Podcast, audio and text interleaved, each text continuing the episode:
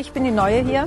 Das ist Linda Zerwakis, ich bin Luis Klamroth und der Mann will Kanzler werden. Schön, dass Sie da sind, Olaf Scholz.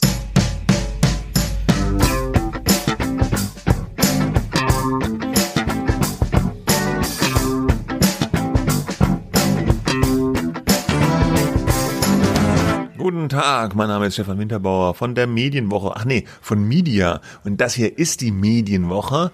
Irgendwas ist heute anders. Stimmt, es ist Samstag, ist gar nicht Freitag. Trotzdem sind wir hier. Und neben mir natürlich mein lieber Kollege am anderen Ende Ja. der Leitung. Hi, Christian Mayer von der Welt. Es liegt ein bisschen an mir, dass, ähm, dass wir das hier etwas Bisschen, später absenden. nur ein wir nehmen bisschen. auf an einem Samstagmorgen. Gestern war ja Brückentag. Äh, Den äh, war ich so frei mir zu nehmen und ähm, Das ja, heilige- deswegen nehmen wir jetzt an unserem freien Samstag auf. So sind Ich wir meine, nämlich, ja. Ja. Alles für dieses Format. Das ist ja fast ein, äh, also die Deutschen und ihr Brückentag, ein, eine sehr innige Beziehung, oder? Gibt's in anderen Ländern keinen Brückentag oder was? Ich weiß es nicht, aber ich habe das Gefühl, das ist hierzulande schon schon ein Ding, ja, wie man so Ja sagt. klar, da gibt's ja immer am Jahresanfang spätestens so in verschiedenen Medien so Übersichten. Diese Tage müssen Sie frei nehmen und dann haben Sie 80 Somit kommen Tage sie mit den Stück wenigsten frei. Urlaubstagen, den meisten Urlaub. Ich musste gestern arbeiten, aber äh, auch nur, weil ich vergessen habe, frühzeitig Urlaub einzureichen und andere Kollegen schon im Brückentag sich befanden. Ich habe aber natürlich so getan, als würde ich das nur zum Wohle der Firma machen. Sehr souverän. Aber gut, wir sind Gut, hier. Äh, ja. Das war am Anfang, äh, das war die neue von Pro7, Linda Zerwakis. Äh, irgendwie hat man sich bei Pro7 gedacht, ah, Kanzlerkandidaten applaudieren, das ist nicht ganz so geil. Wir nehmen jetzt mal ein neues Interviewer-Duo. Was weiß, was weiß, das vermutest du? dass Das sage ich es einfach so, ohne irgendwie, ohne Du beziehst dich auf das. Interview mit Annalena Ja. Baerbock, Ähm, bei dem es am Ende Beifall gab, Gab. für die Kandidatin. Äh, das gab's diesmal nicht, dazu gleich mehr. Aber du hast es ja vergangene Woche schon geahnt. Ah, halt, wir müssen noch was sagen am Anfang. Wir hatten letzte Woche versprochen, hoch und heilig unseren Hörern, äh, dass wir diese Woche Kommentare vorlesen, Hasskommentare gegen die Medienwoche. Das müssen wir leider nochmal um eine Woche verschieben, liebe Hörer. Wir haben es nicht vergessen, ja. Nur nicht, dass man uns vorwirft, wir würden das unter den Teppich kehren. Nein, da kann ja auch jeder selber nachlesen. Ja, aber wir wollen das lesen schon noch sie machen. gerne vor. Ja. Wir lesen sie vor. Ja. Und Gut. ähm, äh, Was habe ich wir- geahnt? Du hast es geahnt, vergangene Woche schon. Wir kommen nicht umhin, schon wieder nochmal über alles Dichtmachen zu reden. Im weiteren Sinne. Es ist diese Aktion von den 53 Schauspielerinnen und Schauspielern, die in diesen Kurzvideos satirisch mehr oder weniger die Corona-Politik der Regierung und den Corona, die Corona-Berichterstattung der Medien kritisiert haben. Wer das nochmal genauer hören will oder lesen will, es gibt viele Artikel dazu und wir haben uns auch schon hier ausführlich damit beschäftigt. Mittlerweile geht es nur noch ja um die Aufarbeitung des Ganzen, die mediale Aufarbeitung und zwar vor allem im Tagesspiegel. Und da ist diese Woche äh, doch wieder was Neues dazugekommen, was relativ ja, bemerkenswert ist doch. Ähm, der Tagesspiegel hat ja zwei sehr umstrittene, sehr viel kritisierte, lange Artikel geschrieben zu dieser alles dichtmachen Aktion und hat in diesen Artikeln ja versucht, äh, so eine Art antidemokratisches Netzwerk, man könnte fast sagen, herbeizuschreiben, zu konstruieren, ja. Ähm, die haben Ja, halt versucht auch insofern, als dass sie das dann in der Überschrift geschrieben haben. Sie haben das geschrieben, ja. Nur der, also sie haben das auch behauptet, dass es da ein antidemokratisches Netzwerk gäbe, was eben diese, diese Aktion im Hintergrund geplant und vorbereitet habe. Äh, der, der Regisseur Dietrich Brüggemann spielte da eine zentrale Rolle äh, und eben auch der Mediziner und Publizist Paul Brandenburg ähm, der da auch als einer der Hintermänner bezeichnet wurde, äh, als einer der Initiatoren dieser Aktion. Und für diesen äh, Artikel musste der Tagesspiegel sehr, sehr viel Kritik einstecken. Wir haben vergangene Woche schon darüber gesprochen, weil ähm, diese Vorwürfe, die da erhoben wurden in Überschrift und in, im Artikel auch sich durch das, was da stand, nicht belegen, nicht erhärten ließen. Also es hat es einfach nicht hergegeben. Ja, es war ein sehr sehr langer Artikel, viele Autoren.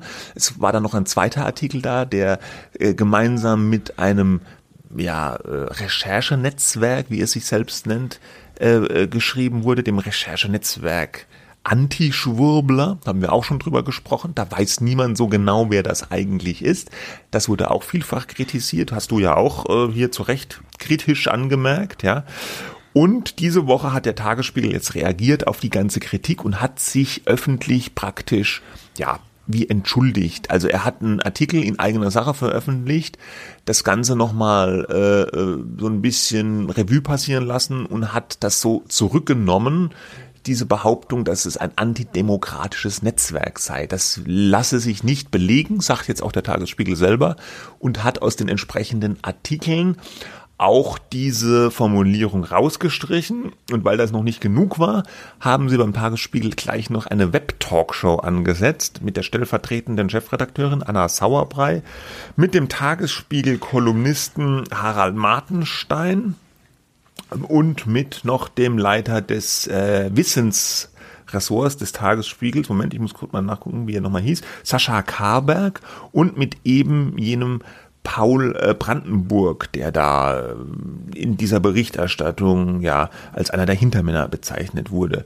Und die stellvertretende Chefredakteurin hat sich da auch nochmal wörtlich dann bei ihm entschuldigt.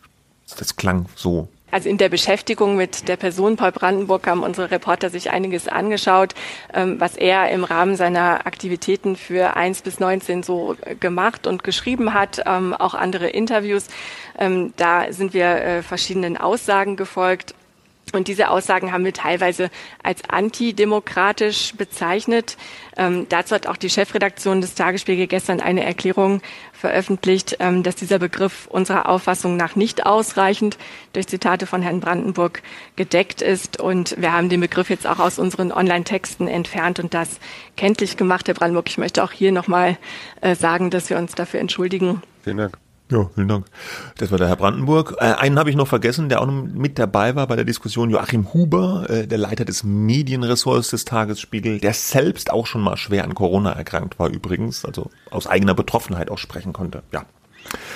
Ja, ja also zum einen, ja, also erstmal ist es, äh, ja, ne, du hast es gesagt, eher ungewöhnlich, ist eine Seltenheit, wenn Medien sich ähm, außer in so einem kleinen Korrekturkasten entschuldigen für Fehler, die sie gemacht haben. Wenn es um Korrekturkasten gibt, dann geht, dann gibt es ja meistens irgendwelche sachlichen Fehler, die sich schnell äh, zurechtrücken lassen, wie wir haben geschrieben, dass die Hauptstadt der USA irgendwie Los Angeles ist, ist aber Washington, keine mhm. Ahnung, sowas.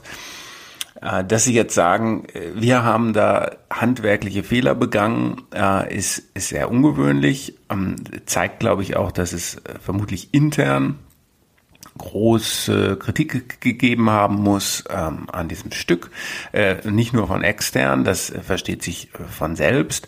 Ähm, dass ich hatte das zwischenzeitlich so ein bisschen so empfunden, wenn man das kritisiert, hatte das auch in einer Facebook-Diskussion, wo auch jemand vom Tagesspiegel beteiligt war, erlebt, dass man so ein bisschen in die Ecke gestellt wird. Warum kritisiert ihr das jetzt? Das ist doch eine wichtige Recherche. Das ist jetzt meine Interpretation. Aber ich glaube, am Ende können sich alle darauf einigen, dass dieser Vorwurf antidemokratisch nicht gedeckt war. Also eher ungewöhnlich, dass sie das machen und dann auch noch so einen Talk machen. Und das ist ja erstmal grundsätzlich zu begrüßen. Ne? Die hätten ja auch einfach das aussitzen können ja. und sagen, ähm, okay, ähm, wir recherchieren da weiter und dann lassen wir es so oder wir streichen das antidemokratisch raus, ähm, äh, klären das hinter den Kulissen und, und machen nichts weiter. Das zeigt ja, dass sie es entweder tatsächlich ernst nehmen oder gebeten worden sind, das ernst zu nehmen, vielleicht vom Verleger oder so. Also ich glaube, ich dass äh, beides hier zusammenkommt wahrscheinlich. Äh, zugeschaltet extern in diese Talkshow war ja auch der Tagesspiegel-Kolumnist Harald Martenstein, der ja auch sich öfters kritisch äußert, auch über die, die Berichterstattung zu Corona, auch teilweise über Maßnahmen, ja.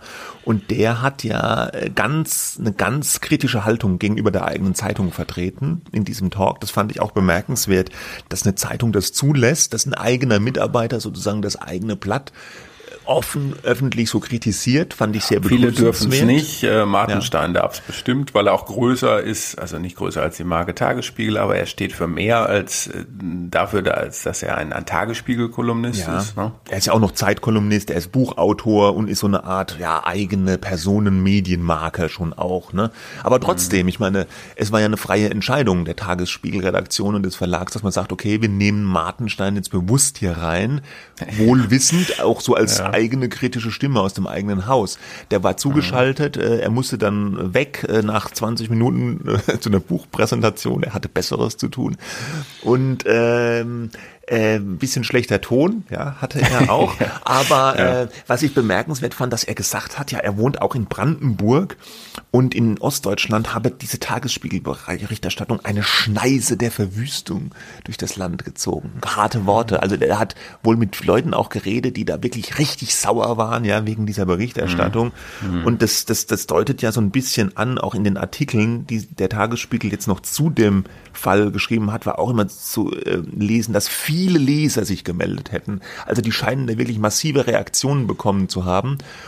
Aber auch intern hat man, glaube ich, verstanden, dass das keine gute Aktion war, dass es keine gute Berichterstattung war. Das hat die, die Vize-Chefredakteurin da ja auch mehrfach äh, in diesem Talk gesagt, dass da die gebotene Nüchternheit gefehlt hat, dass das alles äh, schon handwerklich nicht sauber war, weil man eben den Brandenburg nicht konfrontiert hat. Man hat ihm nicht äh, die Gelegenheit zur Stellungnahme gegeben, sondern hat einfach nur über ihn geschrieben, was man so was über ja überhaupt gehört nicht geht, ne? was ja, ja wirklich überhaupt genau. nicht geht. Ähm, du kannst natürlich äh, einen Artikel schreiben und sagen, Paul Brandenburg, Initiator von dieser Initiative 1 bis 19, glaube ich, die mhm. sich um die Grundrechte kümmert, ähm, äh, hat dieses oder jenes gesagt, öffentlich, ja, ja. oder geschrieben. Äh, das ist natürlich richtig. Und äh, noch besser wäre es, wenn man dann fragen würde, wie meinen Sie das? Oder geben Sie uns mal ein Interview oder sonst was. Aber wenn man jemanden äh, jemandem mit anderen zusammen vorwirft, ein antidemokratisches Netzwerk aufgebaut zu haben,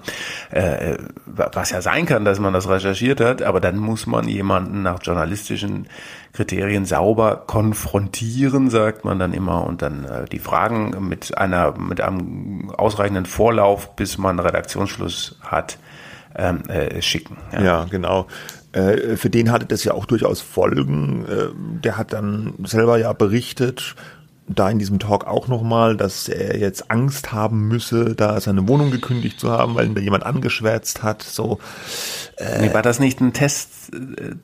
Äh, äh, sie haben ihm doch ein Testzentrum auch, glaube ich, gekündigt. Ne? Der ist ja Mediziner. Ja. Achso, das mit dem Testzentrum, Testzentrum weiß ich nicht. Und da hat jemand, eine Vermieterin, glaube ich, so erinnere ich das, stand in der Berliner Morgenpost, so viel ich mich erinnere, ähm, hat dann gesagt, nee, der Mietvertrag, äh, so. der wird jetzt gekündigt. Ich meinte, es ging um gut. seine Wohnung, hm. aber ah, ja, gut. vielleicht habe ich das auch falsch ähm, verstanden. Jetzt muss man allerdings auch noch mal so ein bisschen dazu sagen, ja, jetzt so wenn jetzt der Eindruck entsteht, ja, dieser Paul Brandenburg, ein ganz dufter Typ, genau äh, will man sich da auch nicht aus dem Fenster lehnen. Es ist schon so, dass er äh, diese Corona-Maßnahmen extrem kritisch sieht, dass er da Äußerungen macht, die nach dem Stand der Wissenschaft einfach nicht korrekt sind, kann man, denke ich, so sagen. Äh, er, er vergleicht es auch mit dem Grippevirus. Er sagt, das ist alles nicht so schlimm. Corona sei kein äh, besonderer Fall in der Medizin, sondern sei eher so was ganz Normales. Und es hat, man bekommt schon, wenn man ihm so zuhört, den Eindruck, er ist der Auffassung, das geht schon auch viel von alleine wieder weg, ja. Und, und so Argumente mhm. wie, jetzt guck doch mal nach Indien, äh, wie schlimm das da ist, die lässt er nicht gelten. Dann sagt er, ja, Ebola in afrikanischen Ländern ist auch ganz schlimm. Äh, das sagt auch keiner, äh, ähm, äh, dass deswegen bei uns das irgendwie äh, kritisch ist. Wobei bei mhm. Ebola das ja eine ganz andere äh, Verbreitungsart ist. Ja, der, der, der, der, erstens mal verbreitet sich das, soweit ich weiß, nicht über Aerosol Sohle. Zweitens bricht die Krankheit viel schneller aus und kann sich deshalb, soweit ich das gelesen habe, nicht so schnell und so effektiv verbreiten wie das Coronavirus. Also mir, mir scheint das schon sehr zweifelhaft, was der Herr Brandenburg da fachlich von sich gibt. Nichtsdestotrotz kann man äh, ihn dann nicht einfach so als Antidemokraten hinhängen und äh, äh, nicht befragen, wenn man solche Äußerungen über ihn macht. Ja, er sagt ja selber, ähm, und darum geht es, äh, diesem, seinem, seinem, seinem ja, Aktivismus da, muss man das ja auch nennen, in dieser Sache auch darum zu sagen, dass die Notfallbremse gefährlich ist und dass das ähm, eine vortotalitäre ja, Maßnahme ja. Äh, sei. Ne? Das ist ja. ja so ein bisschen so ein das Gut, äh, darüber so muss man sich auch auseinandersetzen, aber ähm, will damit sagen, und das meintest du, glaube ich, ähm, auch, äh, dass da auf beiden Seiten schon, also bei denen, die sagen wollen, hier ist jetzt ein antidemokratisches Netzwerk, aber auch auf der anderen Seite schon sehr harte Geschütze aufgefahren werden, was die Maßnahmen von Corona einerseits und die äh, sozusagen die die Einschätzung der der Kritiker daran, der Hardcore-Kritiker äh, äh, auf der anderen Seite angeht. Ne? Mhm. Ein kurzes Wort würde ich noch gerne verlieren zu den Anti-Schwurblern. Ähm, die spielten in dieser Talkshow ja auch eine Rolle. Nach wie vor ist mir persönlich komplett unklar, was das für Leute sind. Es sollen acht Journalisten innen äh, sein, die sich früher in der Szene bewegt haben. Mit der Szene ist hier wohl diese Corona-Leugner-Szene gemeint, so wie ich das verstehe. Also der Tagesspiegel hat jetzt geschrieben, das seien Leute, die sich da äh, äh mit, mit bei Demos mit dabei waren, die sich auch in den einschlägigen Telegram-Kanälen bewegt haben und denen dann aber sozusagen aufgegangen sei, dass das alles ganz schlimm ist und nicht so doll und die es sich jetzt so zur Aufgabe gemacht haben, das alles aufzudecken oder auch zu bekämpfen, keine Ahnung, was diese äh, Szene da macht. Und äh, ich finde das dubios, ja. Also, dass man so ein Netzwerk hat von irgendwelchen Leuten, die irgendwie embedded in irgendwelchen Telegram-Kanälen rumlungern und dann da irgendwas machen, von dem man nicht weiß, was es ist. Und am Ende fließt irgendwas davon in einen. Tagesspiegelartikel ein und man weiß auch nicht, welche Bestandteile der anti Ja gut, das können sie ja jetzt nicht highlighten. Nee, da einge ja, aber man weiß, ja. man weiß auch nicht, wer die das Leute sind, Problem, weil ja. die müssen ja mhm. dann geschützt werden, sagt man mhm. auch beim Tagesspiegel, weil die fürchten mhm. natürlich Anfeindungen. Also alles. Wobei die Journalisten, die beiden, die für das, den Tagesspiegel recherchiert haben, ja auch namentlich genannt wurden. Die ja. müssen ja genauso. Da, ja. Aber, aber da sagt man natürlich, Journalisten erscheinen Berufs, natürlich mit ihrem äh, Namen. Das ist dann Berufs, ja. Berufsrisiko, ich sag mal Risiko. Ja. ja, bei den anderen nicht. Die müssen geschützt werden. Kann ja auch sein. Aber ich halte es nicht für eine gute Idee, wenn Leute, vor allem wenn sie vorher sozusagen betroffen waren oder aus diesem Milieu kommen, dann in einer normalen journalistischen Recherche einfach so ein, so embedded wie du gesagt hast, ja. auch äh, embedded bezog sich auf die Telegram-Gruppe, ne? aber genau. so einbezogen werden und alles ineinander fließt, weil dann hast du ja auch eine Agenda. Und ich will jetzt nicht sagen, dass der Journalismus nie eine Agenda hat, aber eigentlich sollte er keine haben, höchstens die Agenda zu sagen, so dass es passiert und da kann man auch eine Meinung dazu haben, so, aber das erscheint mir doch, das ist halt eben Aktivismus, wenn du sagst, oh, da war ich jetzt voll drin, wie so ein Neonazi-Aussteiger, der jetzt ein äh, Buch schreibt, das kann man ja auch machen, das ist auch interessant, aber das ist immer durch diese persönliche Erlebnis und Subjektivität gefärbt, ne? das ja. sollte man eigentlich nie machen. Und da hat der, der, der liebe Kollege Martenstein auch was zugesagt, er hat dann nämlich auch gemeint, ja, das, er hat es auch verurteilt, ja, und gesagt, geht gar nicht, mit solchen Aktivistengruppen so zusammenzuarbeiten. Und er sagte, wir arbeiten ja auch nicht mit dem Verfassungsschutz zusammen für äh, Artikel und das mit gutem Grund. Und deswegen sollte man auch nicht mit solchen Aktivisten zusammenarbeiten. Ich muss sagen, ich kann das zu 100 Prozent nachvollziehen. Ich finde das auch mhm. doof. Ich finde, das sollte man einfach lassen als Journalist. Ja. Ich finde übrigens, wir hatten ja öfters schon mal die Diskussion Aktivisten im Journalismus. Der Stern hat ja mal diese eine Ausgabe da von Fridays for Future gestalten lassen. Fand ich auch blöd. Ja, ist ein ganz anderer Fall. Aber dieses Annähern vom Journalismus an den Aktivismus, das ist, finde ich, ein, ein Pfad, den man nicht beschreiten sollte. Beim Stern übrigens, äh, da war neulich ein Interview in Horizont, ähm, dieser ja. Fachzeitschrift, mit den neuen hm. oder nicht mehr ganz so neuen Chefredakteuren. Ähm, und da äh, fiel dann auch die Frage, äh, wird der Stern jetzt zu so einer Art journalistischen Hilfsorganisation, ja, weil sie auch so bestimmte Petitionen unterstützen, Krankenpflege und so weiter. Und da haben wir gesagt, ja, warum nicht? Wäre doch nicht so schlimm das ist halt, ähm, weiß ich nicht, immer wenn man sowas verfolgt, ähm, dann begibt man sich da weg vom vom Journalismus, dass der nie rein objektiv neutral sein kann. Das, das haben wir schon hier besprochen. Ja. Aber das, das Bemühen sollte da genau. sein. Und man bemüht sich halt nicht, wenn man so eine, so eine ja. ähm, Truppe damit ja. reinnimmt. Es könnte ja auch durchaus sein, dass man sagt, man bezieht sich auf Informationen dieser, dieses Recherchenetzwerk. Das sind dann Informanten und deren Informationen, wenn man sie denn überprüft hat und sie glaubwürdig sind, fließen in so einen Artikel ein. Äh, aber dann tauchen die, sie eigentlich eher nicht in der Namenszeile genau. äh, auf. Ja. ja. Und äh, das ist genau das, was du sagst, immer dieses, ja, es gibt ja gar keine Objektivität. Ja, klar, nee, gibt's nicht. Aber es gibt das, An das Bemühen um Objektivität. Und das ist es, glaube ich, was der Journalismus leisten muss. Er muss sich um Objektivität bemühen. Ja, Martenstein sagte, wir sind Dienstleister. Ja, wir sind jetzt keine Parteien, wir sind auch keine Aktivisten, sondern wir sind Dienstleister. Wir sollen den Lesern, den Hörern, den Zuschauern irgendwie Informationen übermitteln. Äh, und und, und wenn, wenn wir eine Meinung haben, sagen wir die auch, dann kennzeichnen wir das. Und es mag auch vom Mischformate geben, Essay mhm. oder was auch immer, aber das ist dann mhm. auch klar, ja. Aber dass überall diese berühmte Haltung einfließen muss, auch in eine Nachricht, das ist falsch, meiner Meinung nach. So.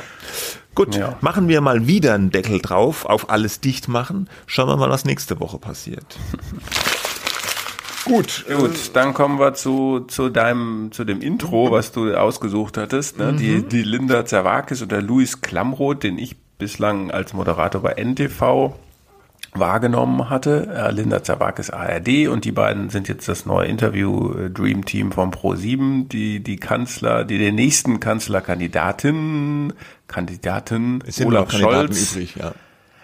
Ja. Zwei alte weise Männer ja, äh, interviewt hat. Das erste, wir hatten es eben schon im Einstieg, war ein bisschen handzahm, ja, äh, ja und ein bisschen gut. so ja. bewusst äh, provokant äh, Fragen, aber die eigentlich nur, wo es nur um die Fragen ging. Wie war es denn jetzt äh, bei beim Olaf Scholz? Also ich fand es sehr gut.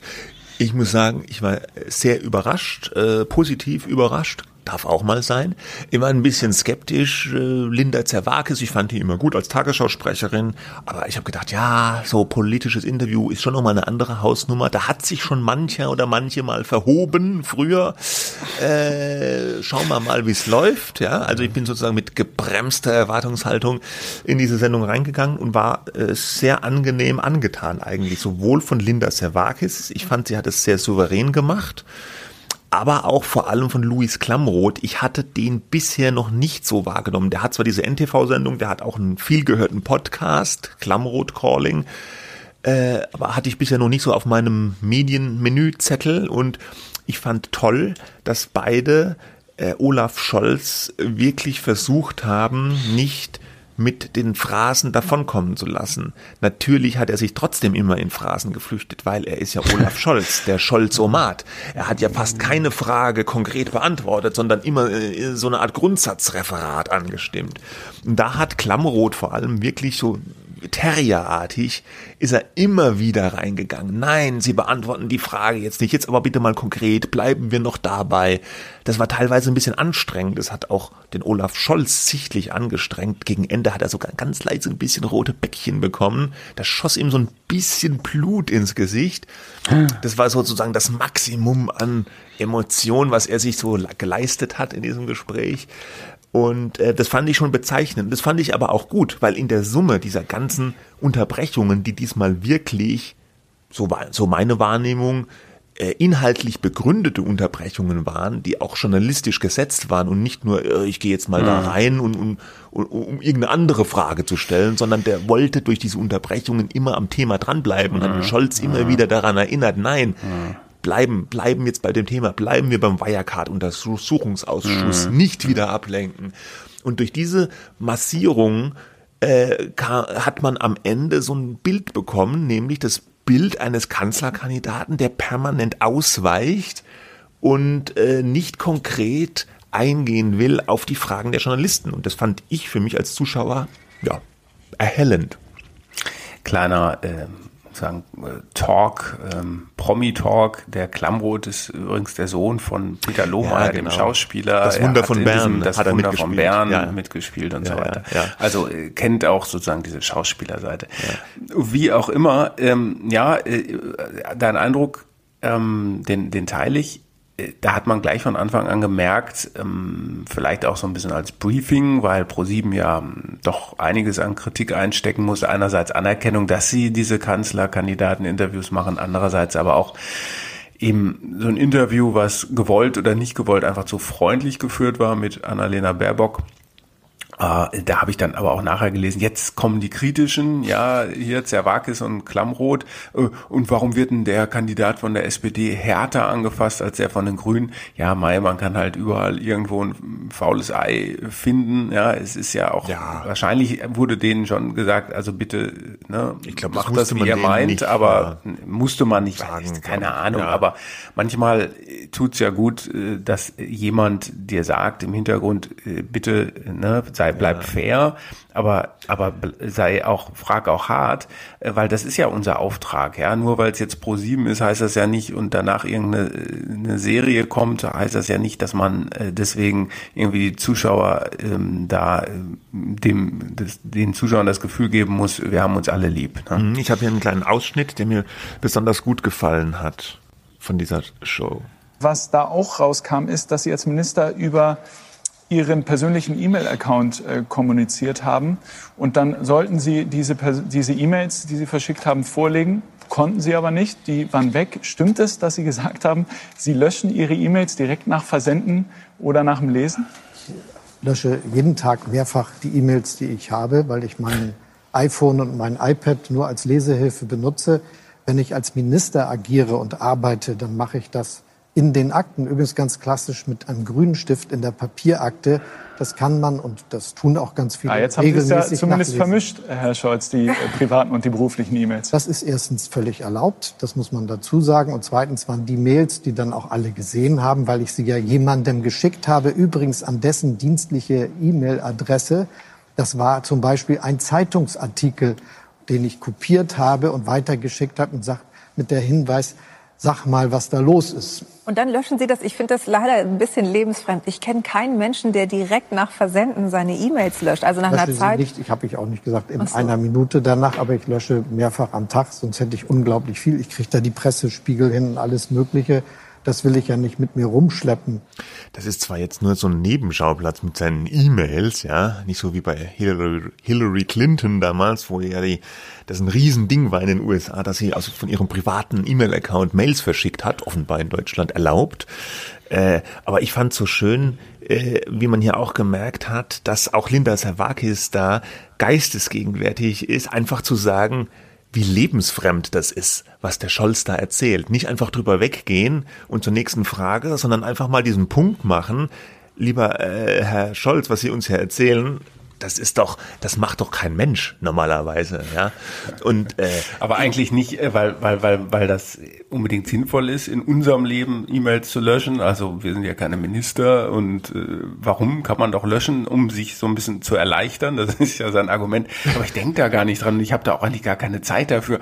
Äh, am Ende so jetzt piep piep piep mal wieder Zeit, meine E-Mails zu löschen. Es kommt mir auch also komisch also vor. Kommt, ja. Es wirkt, muss ich leider sagen, finde ich mega unseriös. Also erstens diese, diese, ja, dann habe ich denen da was mit meinen privaten E-Mails, äh, aber ja, es ging ja in deren Dienstadresse und dann hinterher habe ich aber alles ganz wieder schnell gelöscht, ja. Und auch bezeichnend, kurz vorher wurde ja auch noch von Klamroth darauf angesprochen, dass er sich an ganz, ganz viele Sachen im Untersuchungsausschuss nicht erinnern kann. Aber dass er, was er dann als private E-Mail verschickt hat und was er da dran geschrieben hat an Zeitungsartikel, was er dann später gelöscht hat, das wusste er da auch noch genau. Also ich fand, das sah nicht gut aus. Und das war auch ein, ein Verdienst der, der, der Fragesteller. Also ich muss sagen, ich habe da jetzt Respekt vor ProSieben. Ich finde das gut, was die machen. Ich gucke mir auch die nächste Sendung an. Am äh, Montag kommt die mit Armin Laschet, wieder gleiches Frageduo. Äh, Linda Zerwakis und Louis Klamroth und ähm, gerne mehr davon, würde ich sagen. Anschlussfrage. Bist du auch der Meinung, dass äh, wenn die Bundestagswahl dann kommt und naht und kurz davor dann die Fernsehinterviews in ARD und ZDF sind, dass es da nicht ein Duell geben sollte zwischen den beiden Kanzlerkandidaten mit der, den höchsten Umfragewerten, eben Frau Baerbock und Herr Laschet, sondern äh, dass Olaf Scholz auch mitmachen darf Ja, oder sollte es ein Duell bleiben oder, oder ein Triell, wie das glaube ich jetzt ja, beim ZDF heißt. Ich finde dieses Wort Triell total bescheuert, aber ich glaube, darauf wird es hinauslaufen. Ja. Äh, weil ja, hinauslaufen schon, aber sollte es nicht eigentlich ein Duell sein? Gab es nicht vorher immer so dieses Dogma, wir müssen hier eine Show machen und da sind drei nicht so eine gute Idee, dann lieber doch zwei? Ja, klar, ist es auch, aber äh, es wird sich nicht verhindern lassen, ne? weil, äh, allein weil die SPD, die sitzt ja auch noch in, in Rundfunkräten und so, äh, äh, das, das, wird ein, das wird ein Triell werden. Ja, die, das, da, da wäre was los, wenn die jetzt den armen Olaf Scholz auch noch da ausschließen würden, weil er wäre ja der, der hinten runterfällt, ne? Sagen wir mal ehrlich. Ja, ja, ja weil, genau. Das meine ich. Äh, ne? Mhm. Äh, das wird nicht passieren. Ob ich das jetzt gut oder schlecht fände, ja, man kennt es ja äh, vor allem aus den USA, diese Duelle, aber da haben die ja ein ganz anderes politisches System, wo es automatisch nur auf zwei Kandidaten hinausläuft, weil die im Prinzip auch nur ein Zwei-Parteien-System haben. Und ich finde es eigentlich okay, wenn wir halt ein Mehrparteiensystem haben und ausnahmsweise mal drei Kandidaten im Rennen sind, ja, wenn auch. Ja, wobei ja. ausnahmsweise wird ja auch für die Zukunft wahrscheinlich äh, stimmen. Ne? Es wird ja. eigentlich eher dann auf drei, vier, fünf hinauslaufen, weil die Großen weniger werden. Aber das, das muss ich dann erst noch mal so ein bisschen rausmändeln, äh, äh, glaube ich, weil wenn du jetzt theoretisch, wenn jetzt was weiß ich, die AfD auch noch einen Kanzlerkandidaten aufstellen würde und die FDP, dass man dann eine Sendung macht, so ein Panel, ja, die Kanzlerkandidaten, vier, fünf äh, keine Ahnung. Das müsste man dann nochmal überlegen, ob man das dann anders macht. Aber im Moment haben wir jetzt halt nur mal drei, äh, die in Frage kommen und die finde ich auch okay, wenn dann alle drei in Form von so einem Triell äh, ja. befragt werden. Ja. Okay. Ich meine, so eine richtige Show, ja, wie du sagtest, war das ja noch nie, dieses Kanzlerkandidaten Duell, jetzt Triell, das ist ja immer eine super formalisierte Angelegenheit, wo von jedem Sender, also von ARD und ZDF muss jemand da sein, dann noch jemand von ähm, der RTL-Seite und noch jemand von der Pro7 Sat1-Seite als Fragesteller. Und jeder muss dann Fragen stellen dürfen, damit es ausgewogen ist und die Kandidaten müssen ungefähr ausgewogene Redezeiten haben und der Rahmen der Sendung ist auch zeitlich begrenzt. Das ist ein super schwieriges mir, mir wird schon schläfrig, Format. Hör auf, hör auf, ja, ja, ja. Also ich, äh, ich finde solche okay. Einzelinterviews, wie wir sie jetzt hatten, ja. finde ich eigentlich gut. Äh, Habe ich auch immer verlangt, ja, in, in normalen Talkshows. Jetzt wurde es erhört. Immer Endlich. verlangt. Habe ich jetzt immer verlangt und jetzt haben sie es gemacht. Super. Äh, äh, nee, aber ich finde diese diese ausgewogenen Runden in den normalen Talkshows finde ich auch oft eher ermüdend. Ich finde es besser, man hat eine Person, auf die man sich konzentrieren kann und dann auch mal ein bisschen dranbleiben kann. Und nicht, ja, jetzt muss ich da wieder weggehen von dem Thema, weil der andere muss oder die andere muss auch noch was sagen. Ja. Alright.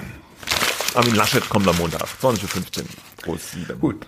Ja, wir kommen zur ARD. Ähm, wir sprachen schon mal neulich drüber. Es, die ARD hat sich jetzt äh, zum Ziel gesetzt, äh, mit den Bürgern, sprich den Beitragszahlern, äh, die ihnen im Monat 17,50 Euro überweisen, ins Gespräch zu kommen. Ja, dann würde man denken, mh, hm, äh, eigentlich selbstverständlich, weil äh, die Zahlen, die müssen das ja zahlen, die meisten Haushalte jedenfalls, ähm, dann ist es doch wohl auch sinnvoll, dass man bei der ARD, auch beim ZDF, aber jetzt geht es erstmal um die ARD, weiß, ähm, was wollen die denn und was wollen die nicht. Äh, und es gibt natürlich auch regelmäßig Umfragen, ähm, die, die, die in Auftrag gegeben werden von der ARD, die Akzeptanzstudien nennt sich das dann. Und da bekommt die ARD eigentlich ganz gute Zustimmungswerte. Ich glaube, die liegen so um 80 Prozent, wenn es um die Frage geht, äh, wie finden Sie das Programm? Ja, da gibt es natürlich etwas ausgefeiltere Fragen, da äh, müsste man sich auch mal genau anschauen, aber die Werte sind okay. 80 Prozent ähm, ist vergleichsweise guter Wert. Der, der Anteil der, der Menschen, die jetzt skeptisch gegenüber Medien sind, ist in den vergangenen Jahren tendenziell eher gestiegen. In, Im vergangenen Jahr war er angeblich wieder besser geworden, laut einer Umfrage, die wir neulich auch hatten. Aber es schwankt immer so. Ne? Vier Fünftel, drei Viertel kannst du mitnehmen und die sagen, wir finden erstmal bei aller Kritik, äh, die, ähm, die Berichterstattung gut. Ja, da kann man immer Einzelnes auszusetzen haben, aber wir vertrauen erstmal grundsätzlich der Berichterstattung. Und ein Viertel, fünf Viertel, Fünftel wird immer sagen, wir sind skeptisch, die Medien, da, da stimmt was nicht, äh, die berichten was, die Regierung will oder, oder sowas in der Richtung. So, aber die ARD hat verstanden, sie müssen jetzt mal ein bisschen äh, ähm, fragen bei den Leuten, was wollen die. Der Hintergrund ist auch, dass eben die Kritik an den öffentlich-rechtlichen zugenommen hat, äh, dazu beigetragen hat, ähm, auch diese, die geplante äh, Erhöhung der, des Rundfunkbeitrags, ähm, die jetzt Ende des vergangenen Jahres erstmal geplatzt war. Ähm, das sollte durch alle Länderparlamente gehen. Die mussten sagen, ja, wir wollen, dass der Beitrag erhöht wird auf 18,36 Euro. Dazu kam es nicht, weil ein Bundesland ähm, nicht abgestimmt hat darüber und dann war das Ganze hinfällig. Das ist jetzt beim Bundesverfassungsgericht. Aber das zeigt, so sehr es auch vielleicht eine grundsätzliche Akzeptanz gibt, dass man sagt, ja, klar, ARD, ZDF ist irgendwie okay, wenn man dann äh, ein bisschen weit näher rangeht und sagt, aber was wollt ihr und wofür seid ihr bereit zu zahlen, gibt es halt eben doch äh, zunehmend kritische Stimmen. Und was hat die ARD jetzt gemacht? Sie hat ein Meinungsforschungsinstitut befragt ähm, oder beauftragt, 200 Bürger rauszufinden in telefonischen Interviews, die möglichst repräsentativ sind, also ähm, was Geschlecht angeht, was äh, äh, sozusagen irgendwie ähm, Bundesländer angeht, was Bildungshintergrund angeht, äh, äh, auch was äh, Affinität zu ARD oder eben nicht Affinität angeht. Da war wohl so der Auftrag zu sagen, die Hälfte der dieser 200 Leute soll bitte sagen, ARD finden wir gut und äh, die andere Hälfte sollte sagen, wir sind eher skeptisch, wir schauen das nicht oder wir mögen es nicht. So, und äh, am Ende haben sie eben diese 200 Leute gefunden und alle eingeladen an, am vergangenen Samstag oder am, vor, ja, am vergangenen Samstag vor einer Woche äh, in einer großen Zoom-Videokonferenz. 200 Leute. 200 Leute, 200 Bürger, ja. Oh teilzunehmen, äh, sich alle einzuwählen. Dazu kamen dann 30 Leute ungefähr von der ARD, oh die da auch sich beteiligt haben und nochmal 30 Moderatoren, die auch von der ARD gestellt wurden, ja. Und Tom Buro als, als Kopf des Ganzen. Ja. Ähm, und, und, äh, und diese Debatte sollte jetzt nun, aber ich sage gleich, wie das ablief, diese Debatte soll nun dazu führen, die Themen raus, die wichtigsten Themen rauszufinden, ähm, die die Leute so umtreibt und über die will man jetzt dann ab Ende Mai in so einer Online-Befragung dann dann sprechen. Aha, ja. aha. Ähm, also kompliziertes System, aber die haben da zusammengearbeitet mit einer Firma, die wohl auch diese diese Volks, den einen Volksentscheid in der Schweiz bereits mal mitgemacht ähm, haben. In der Schweiz wurde vor 2018 wurde da schon mal darüber abgestimmt, soll man noch nicht mhm. den Rundfunkbeitrag einfach mal wegkicken, äh, ja, mal lassen, ja, einfach mal sein lassen. Und ähm, also so, aber man merkt schon, es ist ein kompliziertes System. Mhm. Diese ganzen Leute, da, da waren dann auch noch vier Journalisten dabei einer davon war ich, äh, uh. drei andere, mh, hm, die wurden ausgelost. Ne? Ich gewinne so. sonst überhaupt ich gewinne Ach, da hast du mal gewonnen. Ich gewinne sonst wirklich nirgendwo. Das ist aber, das ist aber da richtiges gewonnen. Pech, weil weißt du, jetzt kannst du Lotto klicken. ne? Sozusagen ja, Klick, Glückskonto äh, aufgebraucht. Ja, toll. Teilnahme am ARD Keine Million, aber hey. ARD-Dialog. Ja, ja ich durfte dann auch, ich habe dann auch äh, eine SMS bekommen von jemandem aus der ARD, der sagte, was gibt Schöneres als äh, eine ARD-Veranstaltung am Samstag?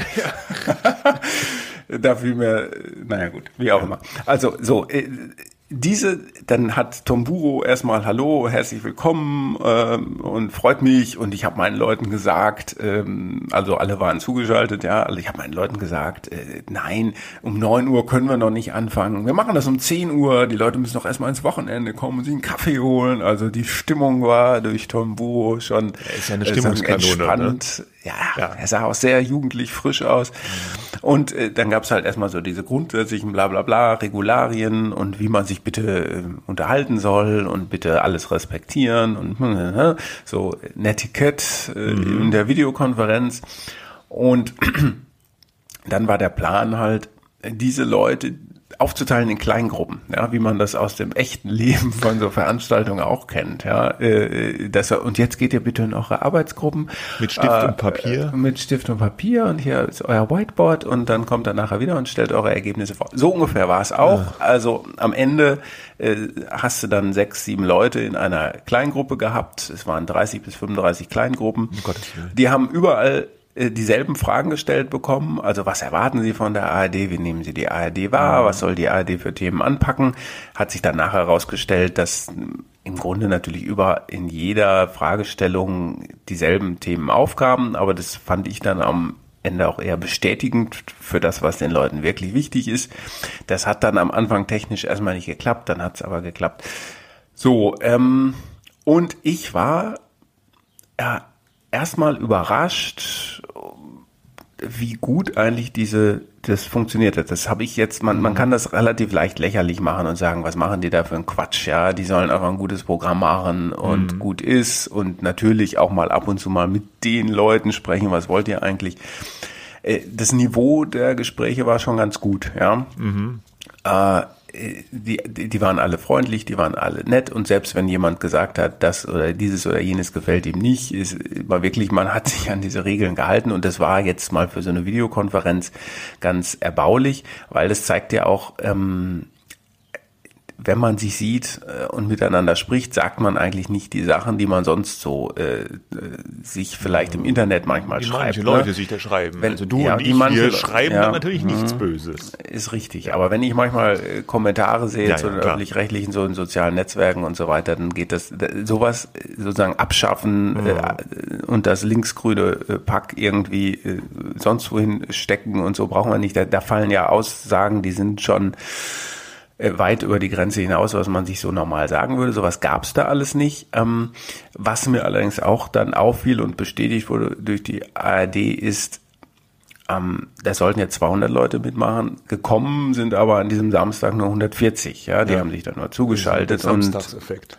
das ist einerseits der Samstagseffekt und ähm, dann hatte der Sprecher der ARD, Birand Bingül, auch nochmal gesagt, wir bemühen uns weiter darum, alle Leute zu erreichen und mhm. wir sehen, dass es schwer ist, bestimmte Leute zu erreichen. Mhm. Ähm, äh, das wurde dann nicht ja, bestimmt, das ist jetzt meine Formulierung. Ja, ne? Ich muss nochmal nachgucken, wie genau er das gesagt hat.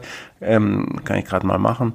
Aber äh, es zeigt so, ja, dass vielleicht die Kritiker. Äh, die Studienräte waren wahrscheinlich alle da sag ich jetzt. Ja, das war nicht, ah, nee, nee, das waren nicht alle Studienräte. Das waren wirklich, okay. also Rentner, Studenten, ja, äh, IT-Leute, ein Landwirt habe ich gesehen und so weiter und so fort. Also das, das kann man so nicht sagen. Ähm, das äh, es war relativ bunt gemischt, aber die zu, die allgemeine Zustimmung zur ARD, ähm, die war schon relativ hoch. Da hat niemand gesagt, ich lehne das vollkommen ab. Ja. Mhm. Ähm, so, jetzt, was, was wurde gesagt? Es wurde schon sehr oft betont, dass die ARD eine hohe Nachrichtenkompetenz hat und dass man die einschaltet, wenn die wirklich wichtig ist. Ja, mhm. ähm, das ist ja erstmal eher bestätigend. Ne?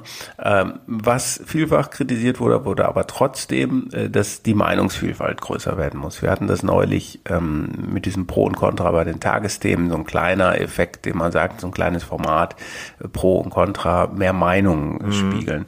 Äh, dann es stellte sich so ein bisschen raus, die unter, dass die Unterscheidung schwierig ist, ne? dass man sagt ARD und ZDF, hm, was ist eigentlich was, ja, ähm, und was ist mit den Mediatheken und warum macht man das nicht in, in einer und ich weiß gar nicht, welche Sendung wo. Äh, ähm, da wurde deutlich, sagen dass klar weiß jeder, was die ARD ist, aber was jetzt nun in der ARD läuft oder im ZDF, das ist manchmal eben nicht ganz so klar. Ne? Äh, es wurde auch vielfach die Mediathek kritisiert der ARD und es wurde sehr häufig gesagt, die Mediathek des ZDF ist sehr toll. Ähm, da gab es dann schon wieder eine Unterscheidung, aber eben nicht, was die einzelnen Formate angeht, sondern eine Bedienbarkeit von ja. Auffindbarkeit von Inhalten. Ähm, dann wurde sehr häufig gesagt, ähm, man muss mehr für die jungen Leute machen. Die muss man wieder stärker ins Boot holen. Ja, äh, äh, Kika allein reicht nicht. Man braucht Formate, die junge Leute ansprechen. Man muss in die Schulen gehen. Äh, man man äh, soll stärker auf Bildung äh, setzen. Ja, also die öffentlich-rechtlichen als Bildungs ähm, Motoren. Ja. Mhm. Ähm, über Unterhaltung wurde allerdings relativ zum Beispiel im Gegenteil sehr wenig geredet. Ja, also da gibt's ja niemanden, der sagt, ach mal so einen richtig guten Krimi oder mal so eine richtig gute Unterhaltungsshow. Ah, einen ja gab's. Hat man ja sonst, hat man ja kaum, ne? Bei ne, so eben. Krimi. Ja. ja, und und das hat äh, mir auch gezeigt, das ist natürlich vielleicht so ein Effekt, du bist irgendwie in so einer Veranstaltung, äh, da vielleicht sagt da auch niemand so, ach Mensch, noch ein Tatort mit dem und dem wäre toll, ja, aber warum eigentlich nicht? Das war ein relativ offenes Gesprächsklima. Äh, aber, aber es stellt sich wirklich heraus, die Leute, ich weiß, ne, es sind nicht die mhm. Leute, aber die Leute, die nun mal da waren und, und ihren Samstag zu großen Teilen opfern, um mit der ARD über die ARD zu reden, die betonen in erster Linie, Nachrichten sind uns wichtig ähm, und Bildung ist uns wichtig. Ähm, und äh, Sport wurde eigentlich auch nur am Rande genannt, Unterhaltung nur am Rande genannt. Aber das sind die, das sind die Themen, die dort gefordert wurden und wir gesagt haben, da müssen die stärker ran, die Jungen und so weiter. Ne? Klingt alles erstmal sehr gut und auch so ein bisschen, hm, äh, ja, was soll man auch sagen? Aber ich nehme denen das jetzt einfach mal ab. Ähm, und, und dann, wenn man dann über den Auftrag der öffentlich-rechtlichen nachdenkt, müsste man ja sagen, ja, dann müsstet ihr euch vielleicht auch ein bisschen stärker in diese Richtung bewegen. Ja, aber so, jetzt also bin da, ich aber zu Ende. Da ja. fallen mir ein paar Punkte zu ein. Zunächst mal das ganze Setting, ja. Ich glaube ja, dass die das wissenschaftlich von was hast du gesagt, Meinungsforschungsinstitut haben designen lassen. Aber das Setting, dass die Leute sich dann samstags, also sozusagen freiwillig, in eine Zoom-Konferenz begeben müssen, hat natürlich die Gefahr, dass das ganze Ergebnis doch relativ stark biased ist, glaube ich. Ne? Weil wenn du sowas wirklich repräsentativ machen willst, kannst du es nicht so machen, dass das auf der freiwilligen Teilnahme zu einem bestimmten Zeitpunkt basiert. Sonst ist deine ganze Repräsentativität schon ja wieder flöten. Ne? Wenn du vorher 200 Leute hast, die repräsentativ ausgesucht werden und am Ende kommen dann aber 140, da ist die Repräsentativität ja wieder weg. Ne? Das heißt, wo sind denn die anderen 60? Die sind ja dann ja, gut, die versuchen die noch. ja auch keinen. Nee, ja. aber äh, natürlich kannst du keinen zwingen, äh, aber ähm, das ist wie bei diesen Corona-Studien, wo Drosten immer sagt, wenn ich eine Studie mache, wo die Leute sich freiwillig hingehen, ja, weil, weil, weil, dann habe ich sofort das Ergebnis verzerrt, weil die Leute, die da hingehen, die haben eine Motivation schon dahin zu gehen, ja. Die haben ein ganz anderes Set, die haben vielleicht einen anderen Hintergrund und andere, die nicht freiwillig kommen, die erreiche ich gar nicht und die, die tauchen dann in diesen Ergebnissen nicht auf. Das kann sein, da hast du ja. recht, wobei man natürlich sagen müsste, wenn du jemanden hättest, der sehr kritisch ist, ähm, aber trotzdem jetzt nicht sagt, äh, Beitrag abschaffen und eigentlich ja. seid ihr mir egal, äh, dann hätte man ja auch eine intrinsische Motivation ja. zu sagen, da gehe ich jetzt hin und genau. sag denen mal so richtig aber, meine Meinung. Aber worauf ich dann hinaus will, ist dieses Ergebnis Ergebnis, was du jetzt skizzierst, den Leuten sind die Nachrichten wichtig und die Bildung, wahrscheinlich noch die Kultur, ja. Das sind ja so keine überraschenden Ergebnisse. Das ist ja das, was man allgemein so erwarten würde. Und dann Unterhaltung kommt nicht so richtig vor und Sport auch nicht. Aber dann sehe ich natürlich, wenn ich mir die Quoten angucke, dass, dass die Sendungen sind, die am meisten eingeschaltet werden. Und ja, weil da, es halt, weil es sie halt gibt. Ja, ne? weil es sie gibt. Wenn es sie und, gibt. Aber mhm. Äh, ich kann mir vorstellen, aus auch äh, Erfahrung, kleine Erfahrung mit solchen unter, mit solchen Umfragen oder Studien, das war ja früher schon im, im Studium so, du hast dann natürlich eine große Gefahr, dass so Leute halt das sagen, was gewünscht, was sie denken, was gewünscht ist. Man will dann, ja, man ist ja dann in einer Zoom-Konferenz, der Intendant und der ARD-Vorsitzende ist da. Mhm. Du hast ja schon ein bisschen das Gefühl, wahrscheinlich auch als Bürger, dass du jetzt für wichtig genommen wirst hier jetzt, ne? Und das war, glaube ich, auch. Das war auch so ein bisschen Dings. Und, und ja. wer sagt denn dann in so einem Setting, eigentlich gucke ich Fußball und Krimi, Rest ist mir wurscht, ja? Ich glaube, das sagt ja dann keiner. Das, äh, oder wenige. Also zumindest ist da so eine Hürde da, das, das zu sagen. Kann ich mir vorstellen. Ne? Und Kann ich sein, äh, ja. würde auch nicht sagen jetzt, dass äh, der öffentlich-rechtliche Auftrag jetzt bei der Unterhaltung endet. Ja, da wird ja klar, ich meine, diese Krimis gibt's vielleicht zu viele von, aber ich sag jetzt mal so eine Sendung wie die mit den Nonnen da, äh, um Himmels willen, ja, Fritz Wepper und die Nonnen. Das gucken alte Menschen, ja, aber warum denn nicht? Äh, das ist eine Unterhaltungssendung. In, im ersten Programm für alte Leute. Aber die kriegen halt, die, die finden halt auch nichts bei Netflix, sage ich jetzt mal. Das ist natürlich auch Auftrag der ARD oder der öffentlich-rechtlichen für solche Leute, die im privaten Medienbereich vielleicht weniger Unterhaltungsformate finden, auch was zu bieten. Ja, das sagst du, dass das auch deren Auftrag ja, das ist. Ne? Das hat da auch niemand, nee. da hat da auch niemand gegen um Himmels Willen ja, gesprochen. Ja, ja, so nee, es, jetzt nicht. es, war, es kam nur halt nicht, ja genau. Weil manche also, auch gesagt wird, die ähm, machen zu wenig für die Jungen und so. Ne? Mhm. Und die machen ja auch im, es gibt ja auch Funk, ja, machen sie, manche bemühen sich ja, ja schon. Wurde auch drüber gesprochen. Und gerade das ZDF ist ja bei den Jungen erstaunlich gut, ja, in jüngerer Zeit. Die machen mit der äh, Böhmermann Show, hat eine gute Quote, läuft super in den Mediatheken, heute Show auch die haben teilweise erstaunlich große Marktanteile bei den jungen Zuschauern, das ZDF, ja, was früher halt so megatantig war.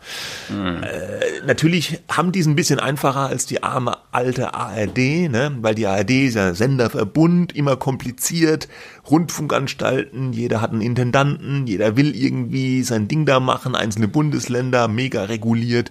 Das ZDF ist halt äh, zwar auch öffentlich-rechtlich, aber ist halt so ein äh, einzelner äh, Block, ja, hat einen Intendanten, die können das viel stringenter ihr Programm da durchmachen. Die haben ja auch nicht die dritten Programme auch noch und noch den Hörfunk bei der ARD. ARD ist ja insgesamt viel komplizierter.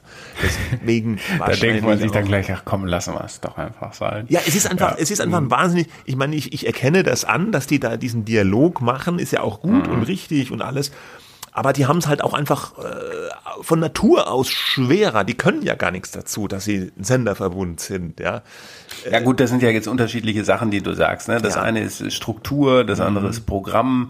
Ja. Äh, hier sollte es mehr um das äh, Programm gehen. Aber was ich, ich, ich sehe das äh, total, was du sagst, äh, aber dass gut, man jetzt, jetzt sich wahrscheinlich diesen, nicht über die Qualität der Krimis austauschen. Ja, aber jetzt ne? haben wir diesen, dieses Ergebnis und, und, und, und, und, und jetzt?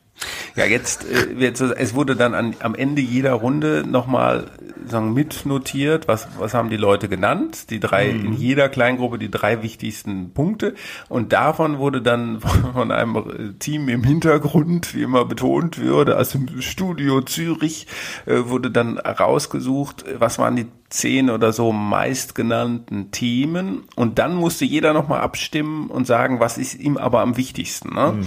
So, und da war Meinungsvielfalt beispielsweise ganz oben oder Nachrichtenkompetenz stärken oder die Jungen, was ich eben so gesagt habe. Ne? Also mit, ja, aber ja, ja. ja, ja, ja gut, ich, ich, mal ich, ich, ich, plötzlich fühle ich mich so in die Rolle des Verteidigers dieses Zukunftsdialogs. Wahrscheinlich auch, weil ich teilgenommen habe und ausgesucht wurde und ausgelost wurde, äh, bin ich jetzt plötzlich Team Buro. Nee, äh, ähm, ich, ich sage erstmal ganz grundsätzlich, dass es da eben, wie du ja auch eben schon gesagt hast, so eine Art Dilemma gibt. Ne? Was macht man? Die haben sozusagen jetzt das Bedürfnis zu sagen, wir tun auch ganz viel für euch und jetzt hören wir euch mal zu und mhm. ihr könnt ganz ehrlich zu uns sein. So. Und diese Themen, die da jetzt okay. nun rausgefiltert, und die Themen, die da jetzt nun rausgefiltert werden, ähm, die sind dann sozusagen, sollen, so habe ich es verstanden, Schwerpunkte in einem Online-Beteiligungssystem werden. Und da sollen die Leute dann alle reinschreiben, äh, was sie dazu denken. Und dann soll das online weitergeführt werden. Und irgendwann im November gibt es eine Abschlussveranstaltung. Ja, ja, da gibt es also, eine Menge dran zu kritisieren. Es aber, bleibt hey, kompliziert. Es bleibt, es bleibt kompliziert.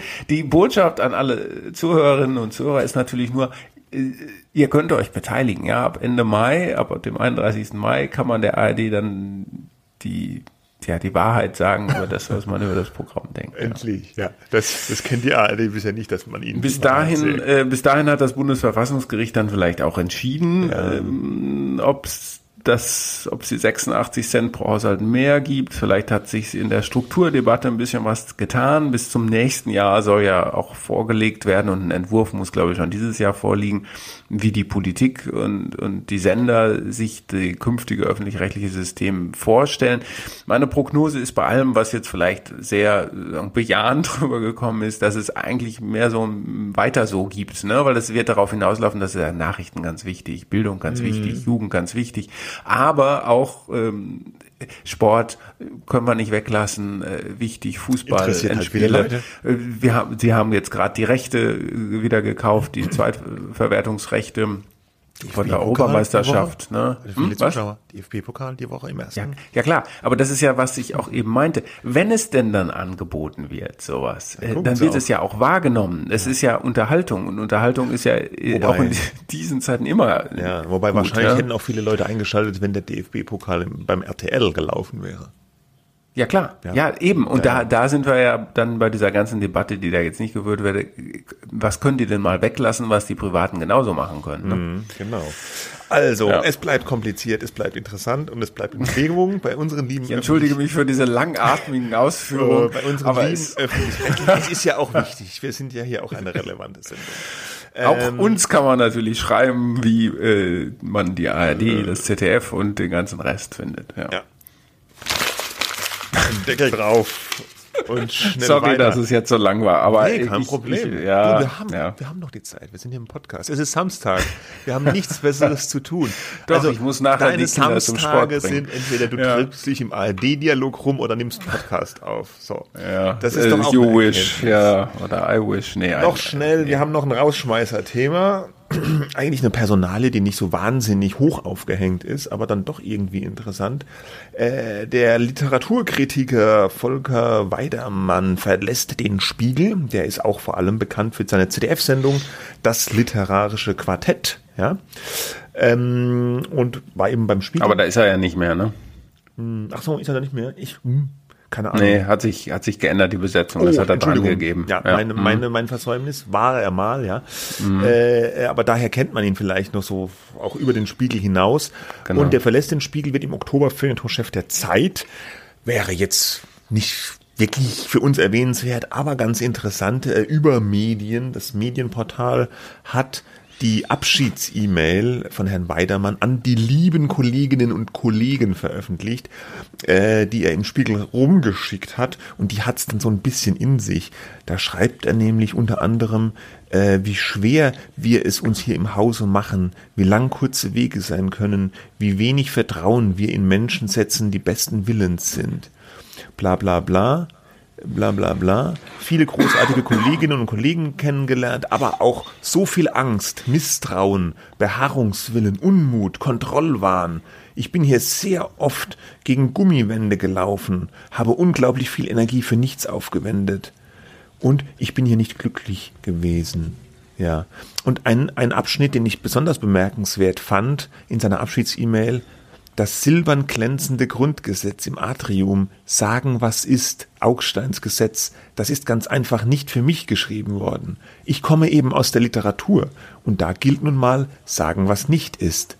Geht jetzt noch ein bisschen weiter, aber ich äh, kürze den Rest jetzt mal ab. Und da habe ich mhm. mir gedacht, hm, ja, sagen, was nicht ist. Da hatten die beim Spiegel doch mal einen, der das gemacht hat, oder? Ja. Ist aber auch nicht so gut gelaufen. Ja, gut, so meint das nicht. Nee, äh, meint er nicht so. so. ganz. Ne? Der meinte also nicht nur das, sagen, das zu sagen, was ist. Ähm, so ein bisschen klingt das so, als wenn er das als zu einfach empfindet, als wenn er lieber als Literatur vergeistigter Mensch, der die, die Bücher, Romane auch so liest, dass es da unsichere Erzähler gibt und, und Erzählstränge, die nicht glaubhaft sind und was weiß ich, ja. Also es ist alles viel komplizierter. Ich glaube, so will er das sagen.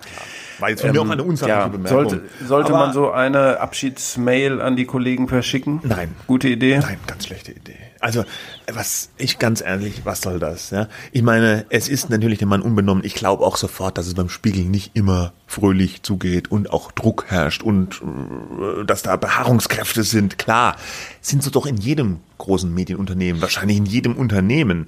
Also, ähm, äh, da gibt's immer Leute, die unzufrieden sind, andere sind zufriedener was, was soll das, ja? Und natürlich, dann, dann, dann ist er unzufrieden, er ist nicht glücklich, ja? Kann sein, glaube ich ihm sofort. Jetzt hat er einen neuen Top-Job bei der Zeit, dem Überflyer-Medium, Auflagerekord und so weiter, ja, ist da Feuilleton-Chef, da kann er bald eine ganze Seite voll schreiben, ist doch schön, soll er sich doch freuen. Aber warum muss man denn dann noch so eine Mail schreiben? Was ist denn das für eine, was, was, was, was treibt die Leute dazu? Ich finde das überhaupt, ich meine, das ist ein bisschen ein anderer Fall, als diese New Yorker Autorin da gegangen ist, ach, wie hieß die? Barry, Barry Weiss. ja. Mhm. Die hat ja auch so einen offenen Brief dann geschrieben, wo sie nochmal mhm. groß, was sie da meinungsfreiheitsmäßig unterdrückt worden ist in der New York Times. Ich finde dieses Genre der Abschiedsmail, äh, wo man nochmal dem Medium, wo man geht, einen mit reindrückt, ist eigentlich äh, nicht, nicht gut. Ja, da tut mir ja schon fast ja. der Spiegel leid, äh, dass man ihm noch so hinterher ans Schienbein tritt, aber auch nur fast. Ich meine, nee, klar, man kann wirklich. den Spiegel kritisieren mhm. immer, aber was soll denn das, oder? Ja, ich finde es auch professionell. Ja, ist ein bisschen unprofessionell, wobei dann ähm, feinfühlige Geister sagen würden, ist doch schön, wenn jemand sich so öffnet und sagt, er war nicht glücklich. Ja, ähm, auch, immerhin sechs Jahre lang unglücklich, äh, ja. ganz schlimmes Leid. Gut, da, man, es wird leicht, man kann leicht sehr schnell sarkastisch werden, wenn man das, wenn man das äh, liest. Ne? Nee, ich kann das alles nachvollziehen, aber ich würde das niemals in so äh, Worte gießen. Und ich meine, dann schreibt man sowas an die lieben Kolleginnen und Kollegen und es ist ihm ja hundertprozentig klar, dass das veröffentlicht wird. Also das ist ja dann ja, geschrieben unterstelle ich jetzt einfach mal äh, mit dem Gedanken, dass das öffentlich wird. Der äh, Kollege bei Übermedien, der den Artikel geschrieben hat, Stefan Nickemeyer, der war ja auch mal selbst beim Spiegel, ist, soweit ich das in Erinnerung habe, da auch gegangen, weil ihm die Strukturen nicht behagt haben. Ja, vielleicht ähnliche Gründe, keine Ahnung. Ja, aber äh, ja, also ich finde, das sollte man nicht machen. Und ähm, zumal äh, Weidermann ja nicht, äh, das ist natürlich immer nur von außen äh, gesagt, ne? Aber jetzt rein auf dieser Ebene, als er gekommen ist, ich glaube von der FAS äh, war das Frankfurter Allgemeine Sonntagszeitung, hat man ja auch damals den Kulturspiegel, so dieses Beilegeheft, wo alle möglichen so Kultursachen, Pop, Rock, Kino, Theater, Musik äh, und Literatur umgemodelt in den Literaturspiegel. Ja, das mhm. war dann eine Beilage nur für Literatur und dieses Ding wurde, glaube ich, hauptsächlich gemacht, weil man jetzt den Weidermann geholt hatte. Ja, der auch mhm. äh, erfolgreicher Buchautor ist und so weiter. Ja. Und man, du kannst immer unglücklich sein, auch mit dem, was die andere dann äh, Gutes tun wollen oder sagen, jetzt haben wir den, jetzt machen wir so ein Literaturmagazin. Äh, da kann man trotzdem unglücklich sein, das stimmt schon. Aber das sind dann da weiß ich nicht, ob sich da persönliche Befindlichkeiten mit den beruflichen ähm, Herausforderungen doch eher ähm, mischen. Das ist ja immer so eine zweigeteilte Sache. Nur ähm, ich finde, sowas kommuniziert man dann intern anders, als wenn man so einen, so einen Brief schreibt ja. an alle, der dann, äh, dann auch an alle veröffentlicht wird. Egal, was man da für ein Hühnchen zu rupfen hat oder warum man frustriert ist und das so weiter. Hühnchen kann man ja auch rupfen, aber das soll man doch bitte mit den Leuten mündlich ja. bei einem Glas Bier oder Cola machen, ja, und dann nicht in so einer E-Mail. Und dann auch noch dieses, äh, ja, ich will ja eigentlich nur Danke sagen, all die wundervollen Leute, die hier arbeiten. Es hat so viel Spaß mit euch gemacht. Ja, nee, ja, klar, aber dann hätte er doch den ganzen Teil vorher weglassen können, wo er, wo er äh, sagt, wie, wie scheiße eigentlich alles war, wenn es nur darum gegangen wäre, Danke zu sagen. Ne? Nee, es ging darum, nochmal zu sagen, wie scheiße hier alles war, offensichtlich. Naja, wie auch immer, so ist es. Äh, jetzt ist er bei der Zeit Feuilleton-Chef, auch ein schöner Job. Co-Feuilleton-Chef, ne? Zusammen. So, ach so, zusammen mit ja, jemand zu zweit. Ja, ja, das wusste ich jetzt nicht. Wir äh, machen den Sack zu für diese Woche. Draußen regnet's. Ähm, Bei euch regnet's? Ja, ja hat gerade angefangen. Ja. Jetzt nicht wieder. Ich wollte eigentlich Rasen mähen, kann ich jetzt auch vergessen. Naja, äh, wir hören uns nächste Woche wieder oder ich irgendwas? Nee, Urlaub. Feiertage. Kann man beim Regen keinen Rang, dann äh, schneiden die Blätter nicht so gut, oder was? Nee, das klumpt dann sofort so zusammen ja, und blockiert ja, ja, dauernd der, denke, der das, Rotor da, dieses Schneidedingsbums. Ich als Großstädter, wir haben zwar auch einen äh, Hof mit großem Rasen, aber ich mähe das nicht selber. Ihr habt da Leute, ne? angestellt. So Diener. Ja. Nein, das sind da Nachbarn, die sich da freundlicherweise meistens. Und den steckst du dann ab und zu einen 5-Euro-Stein zu. nein, nein, nein, nein, nein. Ich mache dann vielleicht wieder was anderes. Was was anderes. Schönes. Ich frage ja, jetzt nicht muss was. Muss mal gucken. Ja. muss ich mir noch was ausdenken. Machen wir okay. den Deckel hier drauf, sonst ja. wird's zu intim. Äh, dann sind wir nächste Woche, ja, wenn die Welt nicht untergeht, wahrscheinlich wieder da. Äh, wir freuen uns, man erreicht uns unter medien-woche at media.de mit zwei E in der Mitte und medien-woche at welt.de. Bis dahin, schönes Restwochenende. Tschüss. Ciao.